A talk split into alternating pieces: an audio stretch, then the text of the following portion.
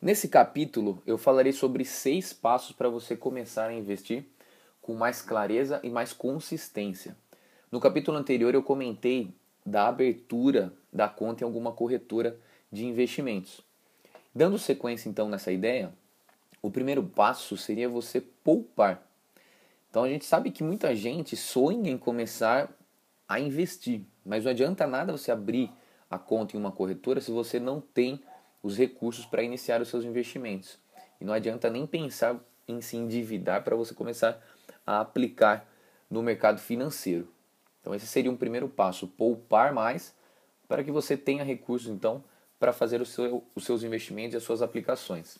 Um segundo passo, então, seria abrir a sua conta para investir. Então, por que, que eu estou enfatizando a questão da palavra investir? Porque é fundamental que você tenha uma conta separada para fazer isso. Então você pode ter sim a sua conta tradicional no seu banco, para que você faça as suas movimentações de curto prazo, mas que fique claro que essa instituição ela não será necessariamente a mais adequada para você investir o seu dinheiro. Então por isso dá a importância de você abrir uma conta é, especificamente para fazer isso, para investir os seus recursos.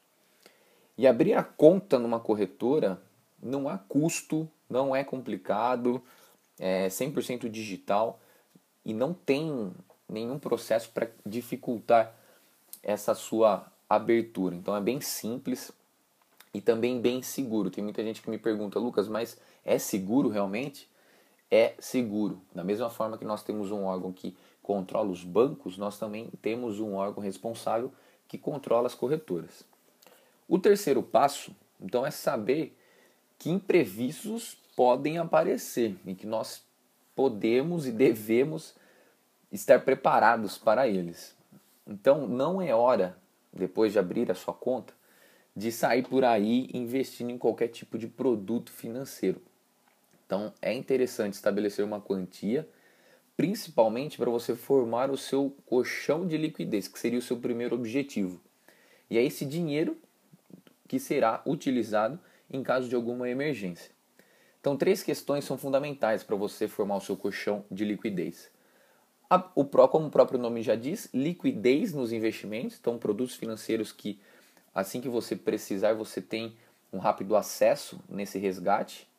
Baixo risco, então você não pode se expor a risco nesse momento, a produtos financeiros que são mais voláteis, estão mais expostos a essas variações do mercado e também um custo reduzido. Então, um tipo de produto financeiro que tenha um custo de administração e taxas menores.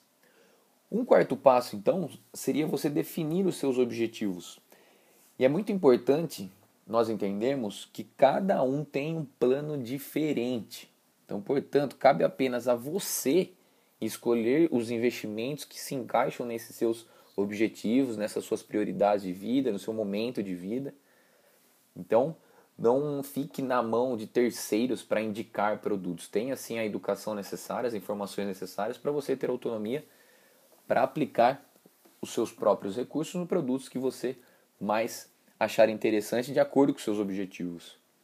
Então, de que adianta você investir o dinheiro, por exemplo, em um bom fundo de investimento, se você vai precisar resgatar os recursos num curto prazo? Então, de repente, esse fundo de investimento que você tem interesse ele é bom para daqui dois, três anos, quatro anos, mas de repente você precisa desse dinheiro no curto prazo, então acaba não sendo muito interessante. Então reflita com muito cuidado sobre os seus objetivos e quais são os melhores produtos financeiros, os mais adequados para você encaixar nesses seus objetivos. O quinto passo, então, seria diversificar a sua carteira. Diversifique o seu portfólio.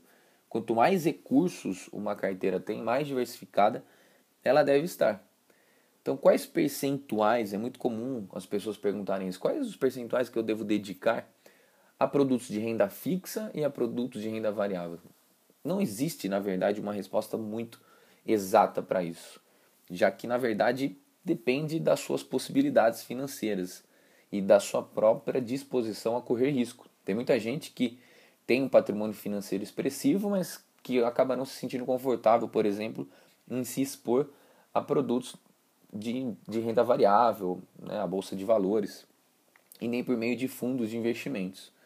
Então, por que não distribuir o seu dinheiro em títulos públicos, em fundos, em produtos isentos de imposto de renda, em vez de você concentrar em um único tipo de produto?